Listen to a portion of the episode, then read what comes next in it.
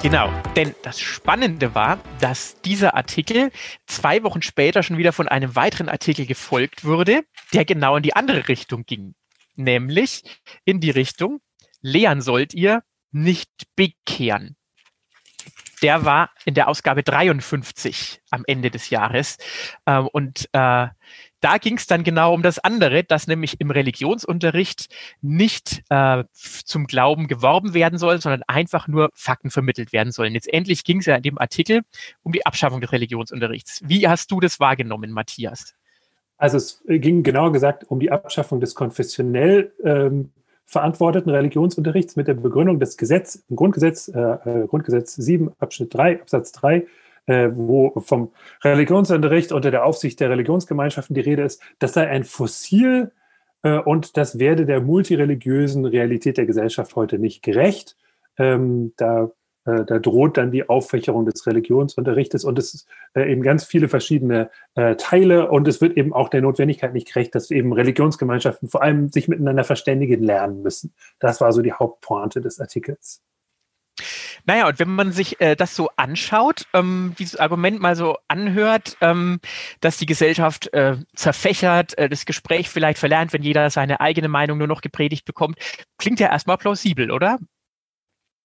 Auf jeden Fall. Der, äh, der Artikel, der ähm, äh, argumentiert deutlich differenzierter als andere, die sich für die Abschaffung des konfessionellen Religionsunterrichts einsetzen. Äh, die sind oft ja eigentlich von der Vorstellung geprägt, dass Religion generell im öffentlichen Raum nichts zu suchen hat. Das halte ich tatsächlich für, für Missverständnis des Grundgesetzes, da kommen wir aber gleich noch drauf. So argumentiert der Artikel gar nicht, der ist auch sehr gut informiert, äh, wie ich finde, sondern wie gesagt, das Ziel scheint zu sein, diese endlose Auffächerung des Religionsunterrichtes zu vermeiden und vor allem in den Vordergrund zu stellen, die Verständigung zwischen Religion und Religionsgemeinschaften. Und ich verstehe diese Argumentation, ähm, aber ich finde zunächst einmal, dass gerade die Gesprächsbereitschaft mit Andersglaubenden interessanterweise, dass man die am besten von den eigenen Leuten lernt. Wenn dagegen ein Lehrer, eine Lehrerin scheinbar staatlich verordnet erscheint und mir was beibringen will über meinen christlichen Glauben und ich erkenne aber, die Person steht dem christlichen Glauben fern und versteht meinen Glauben vielleicht auch nicht so richtig. Sagen wir so, das würde von dieser Lehrkraft doch eine enorme Empathieleistung erfordern, um sich in meine Situation reinzudenken. Ich würde mich wahrscheinlich nicht verstanden fühlen. Interessanterweise habe ich, das möchte ich doch behaupten, auch in meiner Karriere, in meiner Laufbahn als Christ und auch als Theologe, äh, diese Gesprächsbereitschaft und auch das gerade das Interesse an anderen Weltanschauungen oft von den anderen eigenen Leuten gelernt. Gerade mit dieser Überzeugung, wenn das Ganze wahr ist, dieser Glaube an Jesus, dann muss er das Gespräch mit anderen Glaubensrichtungen suchen, dann muss er das auch aushalten. Und das wäre so meine Sorge, wenn wir so einen allgemeinen staatlich verorteten multireligiösen Unterricht haben, äh, dass dann diese Empathie zumindest sehr schwer fällt und Schüler sich gerade nicht verstanden fühlen. Aber das ist nur so, so nebenbei. Ich finde zumindest, dass man darüber reden kann. Dieser Autor redet auch vom sogenannten Hamburger Modell, wo mehrere Religionsgemeinschaften selbst gemeinsam einen religionsübergreifenden Unterricht verantworten. Das finde ich zumindest diskutabel. Ich würde es mir gerne in der Praxis anschauen, ob das wirklich funktioniert. Aber die Idee finde ich gar nicht so schlecht. Was ich aber sonst allgemein habe, ist eine Reserve gegenüber der Vorstellung, man könnte einen ganz allgemeinen Unterricht über Religion und Ethik machen, der scheinbar weltanschaulich neutral ist. Also ein allgemeiner Ethikunterricht mit der Vorstellung, das sei weltanschaulich neutral im Unterschied zum nicht neutralen konfessionellen Rallye-Unterricht. Vielleicht kannst du diese Reserve ja auch teilen. Vielleicht siehst du das so ähnlich. Ich kann diese Reserve auf jeden Fall auch teilen, denn kein Mensch ist natürlich äh, neutral. Jeder hat seine Vorstellung. Und wenn man eine Religion von außen betrachtet, dann setzt man damit meistens auch voraus, äh, dass es Gott gar nicht gibt, sondern dass Religion irgendwas Menschengemachtes ist, was irgendwie rein historisch zu erklären ist als eine soziokulturelle Entwicklung.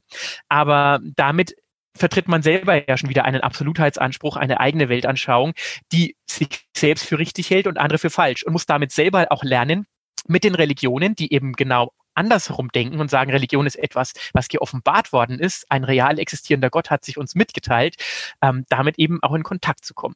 Jetzt möchte ich aber trotzdem noch kurz auf ein Gegenargument eingehen, das man da sicherlich sofort hört. Angenommen, wir haben diesen konfessionsgebundenen Unterricht weiterhin, ähm, die DTIP zum Beispiel, die ja doch stark unter der Kontrolle von Erdogan steht.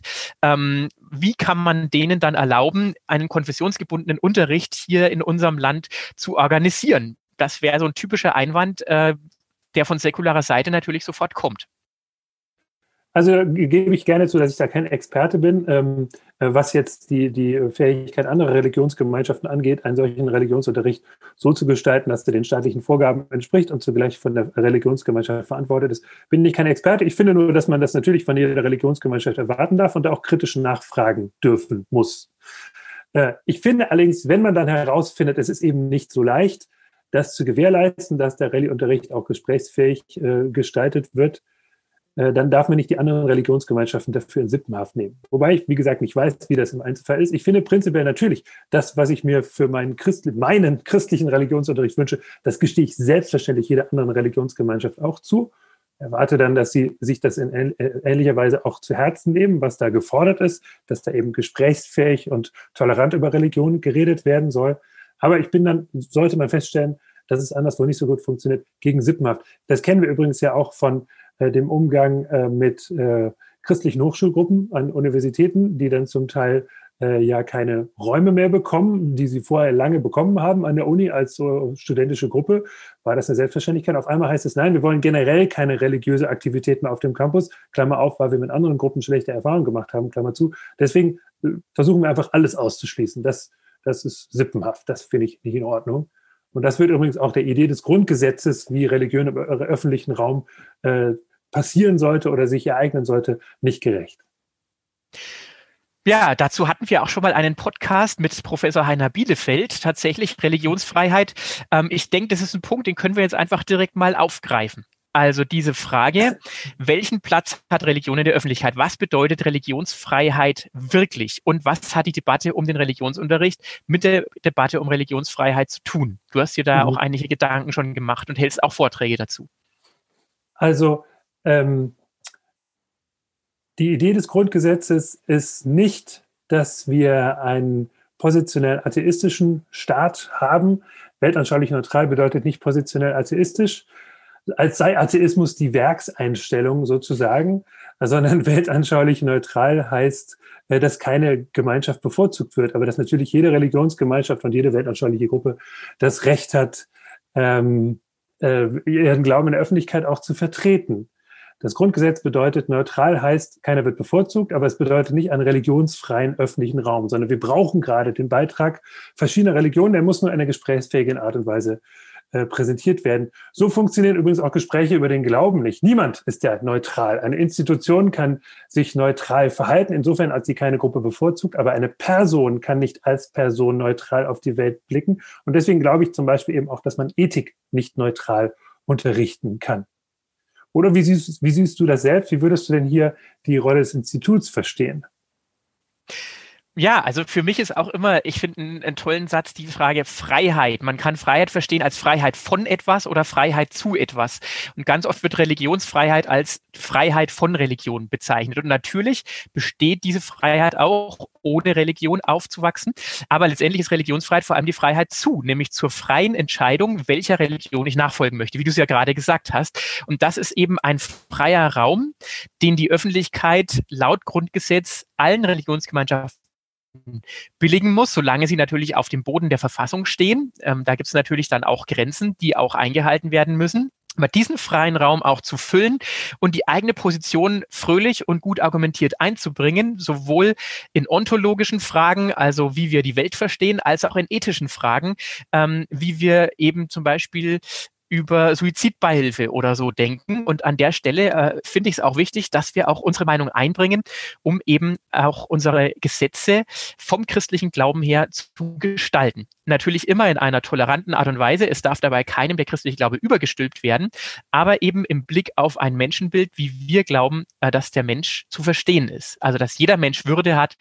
Ähm, Genau. Und das, diese Position einzubringen und zu benennen. Ich glaube, das ist eine Aufgabe des Instituts, natürlich nicht nur von uns, aber wir machen es auch. Es gibt zum Glück ja auch noch viele andere, die das tun und an diesem Dialog in der Gesellschaft teilnehmen. Aber das ist tatsächlich die Aufgabe jeder einzelnen Religionsgemeinschaft, hier den Ball im Spielfeld zu halten ähm, und du hast ja da auch schon mal eine Debatte geführt, glaube ich, in äh, Frankfurt ne, über diese Frage. Ich weiß nicht, ähm, was ist so dein Resümee von dieser Debatte damals über Religionsfreiheit und Religion, Religion im öffentlichen Spielfeld? Also zunächst mal ist ein Resümee, dass äh, die Tatsache, dass diese Debatte stattfand, mir zeigte, dass Religion im öffentlichen Raum durchaus diskutiert wird. Das war okay. Ich habe nur festgestellt, dass ähm, es für einige Leute doch wirklich erstaunlich war, dass ich meinen religiösen Standpunkt mit einem Wahrheitsanspruch vertrete. Das kannten sie so nicht. Und dann ging es eigentlich mehr um die Frage, wie kann man einen Wahrheitsanspruch vertreten, wenn noch andere Leute auch eigene Wahrheitsansprüche vertreten, beißt sich das nicht. Und da ging es genau um die Frage, dass konkurrierende Wahrheitsansprüche unvermeidlich sind. Die Frage ist nur, wie man sie präsentiert. Toleranz heißt ja, dass ich dem anderen mit Respekt begegne und ihm den Raum einräume, seinen Wahrheitsanspruch zu vertreten. Toleranz heißt aber nicht, dass man keinen Wahrheitsanspruch vertreten kann. Und es gehört zur Struktur eines Wahrheitsanspruchs, dass er immer auch exklusiv ist. Sonst wäre er kein Wahrheitsanspruch. Wenn ich behaupte, dass etwas wahr ist, behaupte ich immer auch, dass das direkte Gegenteil davon nicht wahr ist. Das hat nichts mit Rechthaberei zu tun, sondern mit Logik. Und einigen der Beteiligten war das gar nicht klar. Und die waren da äh, ganz, ganz verwirrt, wollten mir das irgendwie ausreden. Und dann habe ich irgendwie gesagt, na ja, wenn ihr mir aber das nicht gewähren wollt, dass ich einen Wahrheitsanspruch vertrete, dann, dann macht ihr im Grunde das, worüber ihr euch ihr beklagt, ne? dass ihr exklusiv ähm, etwas für euch beansprucht, was andere nicht haben dürfen. Die Frage ist nicht, was wir inhaltlich vertreten, sondern wie wir es vertreten, ob wir es respektvoll vertreten. Einen letzten Schlusssatz hätte ich gerne noch äh, untergebracht. Und zwar, ähm, wenn wir zu dem Artikel mal zurückkehren, ähm, was den Titel des Artikels angeht. Ja, genau. Sollt ihr nicht bekehren. Ich habe dem Autor übrigens auch einen Brief geschrieben, der hat ganz freundlich und äh, höflich und sachlich geantwortet. Das war alles völlig in Ordnung. Äh, und hat dann auch bestätigt, dass der Titel gar nicht von ihm stammt, sondern von der Redaktion. Das ist oft so, dass die provokanten Titel gar nicht von den Autoren selber stammen. Aber so oder so, äh, der hat mich natürlich gereizt. Diese Titel lehren sollt ihr nicht bekehren. Ähm, das stimmt nicht für den aktuellen Religionsunterricht, zumindest in christlicher Verantwortung. Da wird nicht gelehrt, äh, statt zu lehren, wird da nur bekehrt, sondern da wird natürlich informiert. Das stimmt also auf der einen Seite nicht. Das stimmt aber auf der anderen Seite auch nicht für den Bekehrungsprozess oder höflicher gesagt den Konversionsprozess. Also so wie erwachsene Menschen zum Glauben kommen, das wurde ja auch schon empirisch erforscht. Da habe ich mich in der Zeit als Postdoktorand an der Uni Greifswald mit beschäftigt. Äh, das hat natürlich damit zu tun, dass der gesamte Mensch mit seinem Verstand sich auf den Glauben zubewegt. Das ist kein Widerspruch zwischen Information und Konversion. Das ist das ist eine ganz merkwürdige Vorstellung, wenn Leute glauben, man könnte Menschen allein durch Manipulation oder emotionale Suggestion irgendwie dazu bringen, was zu glauben. Man kann sie vielleicht dressieren, dann irgendwas zu glauben, aber das ist gerade nicht ein nachhaltiger Glaube, so wie er mir als Christ vorschwebt. Ich habe als Christ gerade kein Interesse daran, dass jemand zu etwas gebracht wird durch irgendwie Suggestion, was er dann im Nachhinein bereut. Sondern ein nachhaltiger Glaube entsteht nur da, wo Zweifel, Anfragen ernst genommen werden und der Verstand eingeschaltet bleibt. Und deswegen werbe ich auch darum, dass Menschen ihren Verstand eingeschaltet lassen und dann die vielen guten Gründe kennenlernen, die es für den Glauben an Jesus gibt. So sehe ich das. Das ist äh, eine äh, tolle Aussage, die im Hörsaal, glaube ich, auch super funktioniert, wenn man so als Gastredner im Hörsaal unterrichtet. Für mich ist noch die Frage, wie siehst du das im Klassenzimmer, wenn der Lehrer überzeugter Christ ist und er unterrichtet Religion, christlichen Glauben für Schüler, die glauben oder nicht glauben.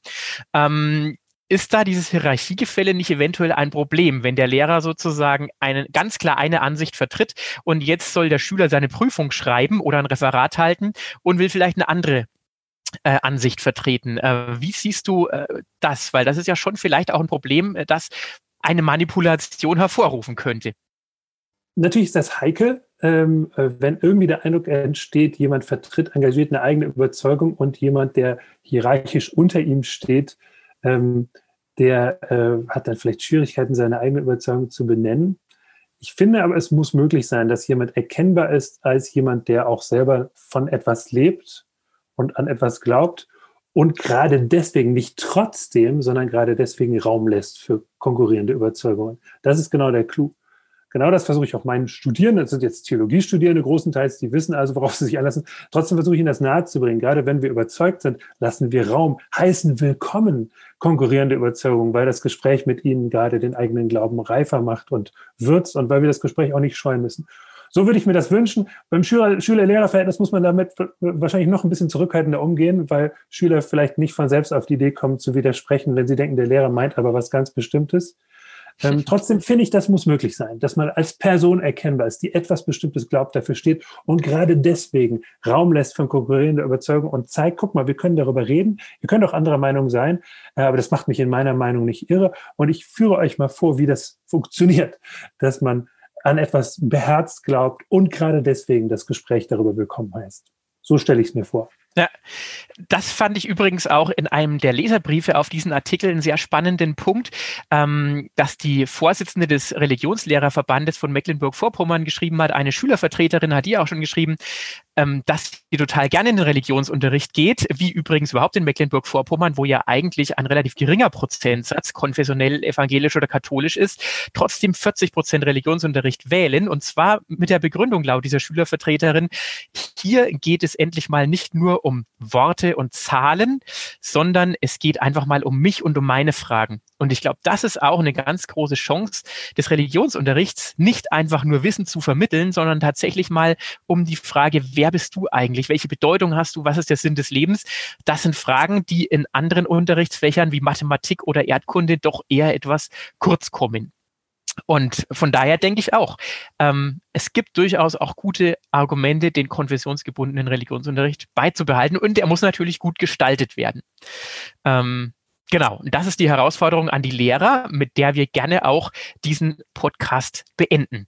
Vielen Dank fürs Zuhören. Vielen Dank auch von mir. Danke fürs Zuschauen oder Zuhören. Wenn es Ihnen oder euch gefallen hat, dann hinterlasst gerne einen Kommentar auf unseren Social Media Seiten oder auf unserer Website im Kontaktformular oder schickt uns eine E-Mail. Wir freuen uns von euch zu hören.